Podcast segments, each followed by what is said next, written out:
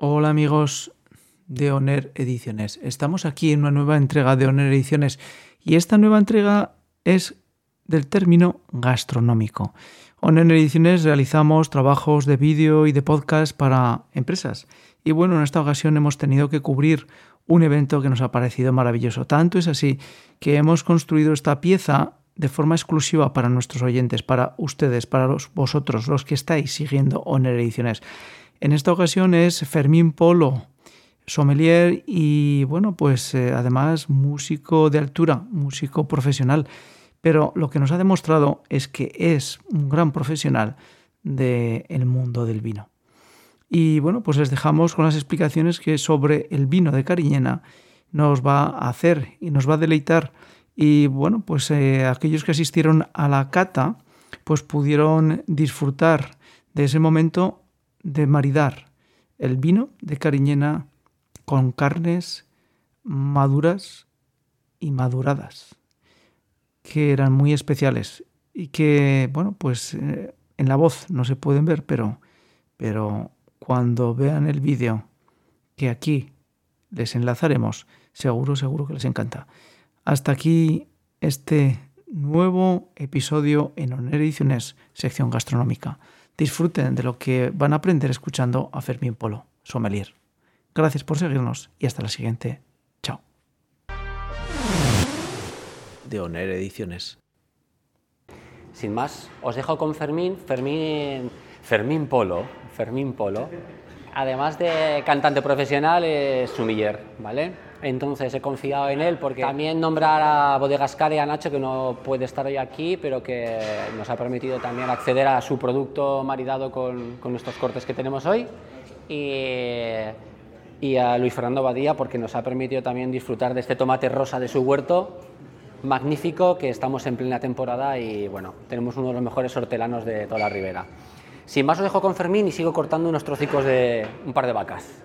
Bueno, eh, exactamente, exactamente, no sé para qué estoy aquí, si no es por lo de la carne, pero sí que os quería decir un par de cosas. La pregunta era, si me voy a comer un chuletón, ¿qué vino me tomo? ¿Vale?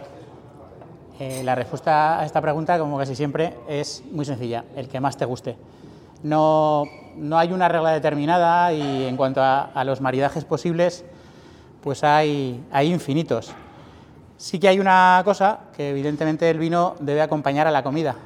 Nunca debe estar por encima de la comida que queremos comer, a no ser que lo que queramos es tomar vino. En primer lugar, dar las gracias a, dar las gracias a Nacho porque nos ha, nos ha hecho llegar estos vinos que son una muy buena muestra de, la bodega.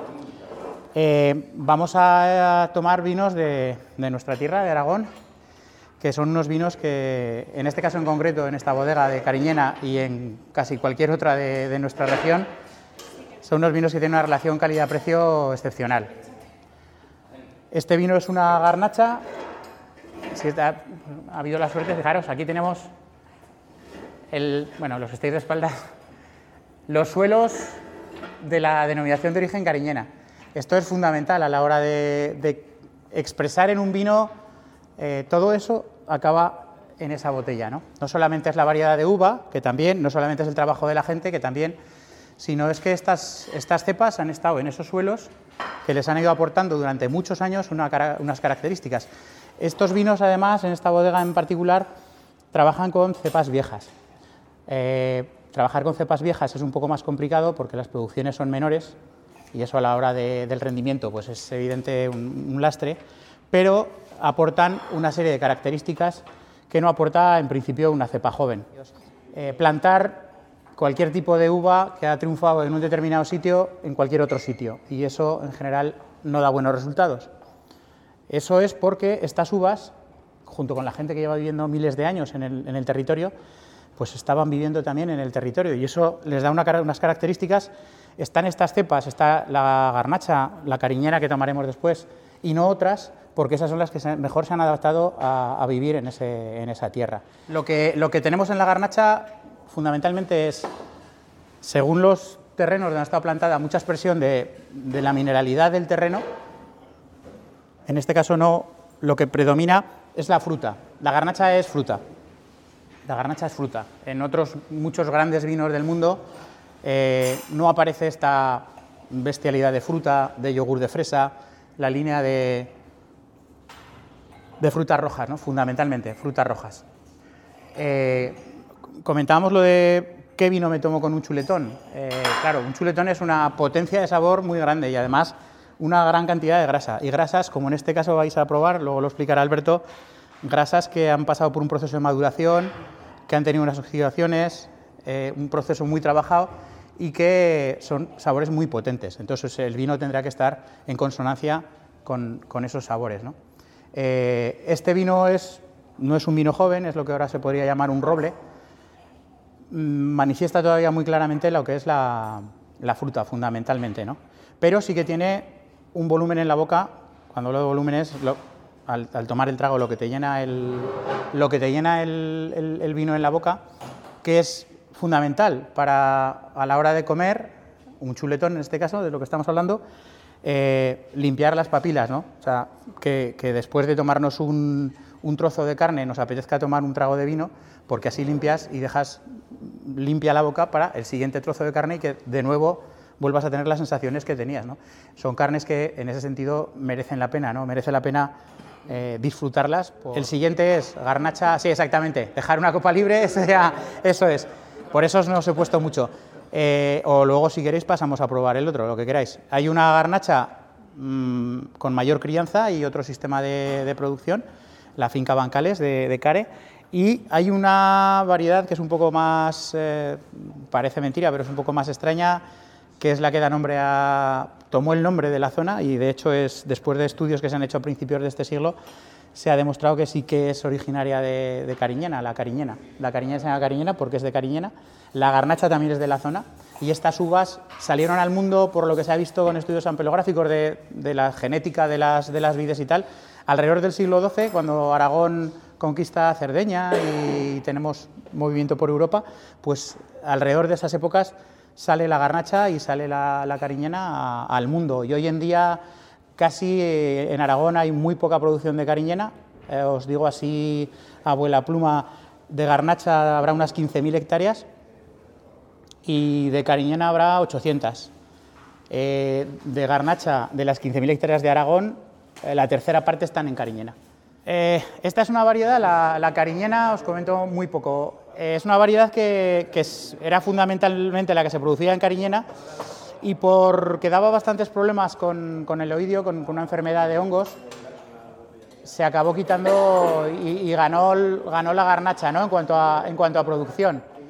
Es una uva que, si os fijáis, tiene mucho más color que, el otro vino, da mucho más color, eh, pero está de unas características mucho más vegetales, no tan de fruta, más de vegetal. Eh, y hacer un vino, vinificar un, vino en cariñena es realmente una cosa complicada y que no se solía hacer. Hacer un monovarietal de cariñena es una cosa realmente complicada. Pero salen vinos eh, muy diferentes y salen vinos con una capacidad de envejecimiento eh, que también es muy importante. Otra cosa que notaréis en el cariñena, que suele pasar en estos vinos, es que a lo largo del tiempo que está en la copa cambian no estáis tomando todo el rato En principio, de la garnacha que habéis tomado antes, la tienes en la copa y siempre te va a dar las mismas notas, los mismos tonos. La cariñena no, y es una cosa que suele pasar en grandes vinos del extranjero, que no pasa en vinos españoles, que es la evolución en la copa. O sea, un, un Barolo italiano, por ejemplo, es un vino que lo tienes en la copa y 25 minutos después es otro vino. Es otro vino completamente diferente. Y, y si en, una, en el primer trago está muy bueno, en el segundo está mejor. Te va apeteciendo más tomar el vino y la manera de vinificar también es diferente, porque a la hora de querer guardar un vino, de tener un vino que queremos, que queremos, que queremos guardar, hay que vinificarlo de una determinada manera. Hay que conseguir que el vino tenga mucho más extracto de color, que el vino tenga una acidez marcada.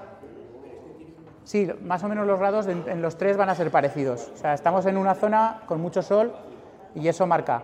Estamos en una zona en viñedos de altura y eso marca también. Y estamos en cepas viejas que es lo que os comentaba. Una cepa vieja es una cepa que tiene más de 30 años y las cepas viejas producen mucho menos, pero la calidad de la uva que producen es mucho mayor, porque ya se han adaptado al terreno, ya han, fijaros hasta dónde bajan las catas de la de metros que se ha bajado, pues hasta ahí había, había raíz, o sea, más de 20 metros, una cepa de 50 años, puede tener raíces, con lo cual esta cepa, cuando vienen maldadas en los años de, de mucho estrés hídrico o que llueve mucho, esas cepas se mantienen muy bien. ¿no? Pues un vino que tenga una estructura de paso por madera importante, un vino que tenga una edad, un vino joven, como ideas de maridajes que no fueran un vino, que no fueran un vino normal, y, normal y corriente en el sentido de un vino tranquilo, un vino tinto.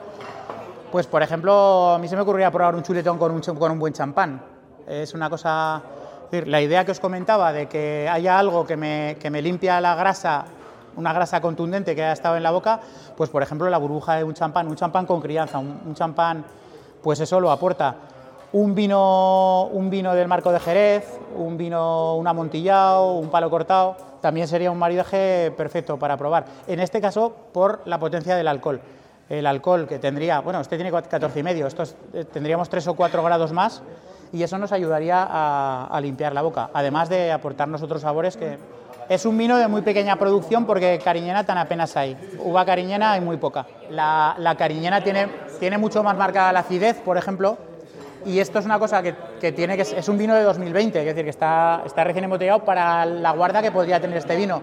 La, acidez, junto con el alcohol y el tanino, la astringencia que nos deja en la boca cuando echamos un trago de vino, eh, este, por ejemplo, es muy goloso. Ese dulzor no es que lleve azúcar, el azúcar ya se ha consumido para que saliera el alcohol. Básicamente es el alcohol y una cosa que podréis ver, que se, hace, se ve mucho, la lágrima que tiene el vino, ¿vale? esto se llama efecto Marangoni, esas lágrimas son producidas por el alcohol, el etanol, en este caso, el alcohol de toda la vida, y el glicerol, que es otro alcohol, y ese, ese glicerol, esa glicerina que tiene el vino eh, dentro, es una parte de lo que os digo que cuando echamos un vino a la boca nos da una sensación de que nos llena la boca. Esa grasa que realmente no es una grasa, es un alcohol, pero esa sensación eh, nos da idea de que hay un alcohol. Eso de por sí no es malo, que haya una gran cantidad de alcohol no es malo, para el hígado sí, pero a la larga. Eh, que haya una gran cantidad de alcohol, sí, de, detrás de ese alcohol o junto con él hay una importante cantidad de tanino y una acidez equilibrada, eso nos va a dar un vino con una estructura muy grande que va a permitir que ese vino envejezca. Igual que la garnacha hace 30 años era muy denostada, porque en principio se vinificaba como se vinificaba y era una variedad.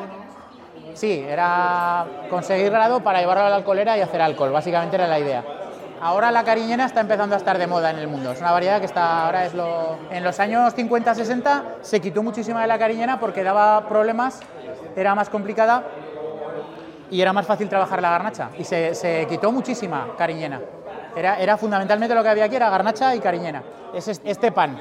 No sé si lo, es que va a haber mezclado, yo lo había dejado separado, por eso precisamente este pan es, eh, los panes son de masa madre, la, la, tienda de masa madre, y son de masa madre realmente. Entonces, claro, para tomar un chuletón, pues si te tomas un trozo de pan, lo mismo, ¿no? Este pan en concreto, no sé si lo veis, si veis la... Es que os lo digo porque estará mezclado, el otro pan también es de masa madre, pero este en concreto es de una variedad de trigo que, se producía en Aragón, algo parecido a lo que os comentaba con la garnacha, pues algo muy parecido, que era la Aragón 03, que se plantaba muchísimo durante los años 50 y que se dejó de plantar, porque se llegaron otras, otras, otros trigos de mucha mayor producción y mucho más sencillos de trabajar, con el fitosanitario asociado al, al grano y tal. Entonces, bueno, esto se seguía plantando dos o tres personas en Leciñena y la gente de, de Coleciñena, de, de, allí de Leciñena, lo recuperaron, recuperaron la variedad del trigo y ahora se hacen panes como este. Es decir, que aquí se producen cosas de una calidad que puede competir con cualquier cosa del mundo y, bueno, ya lo probaréis.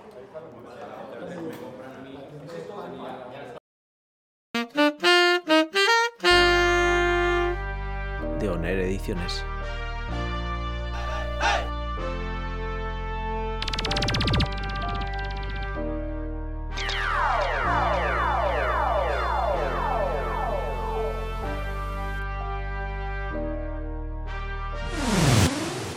De Oner Ediciones.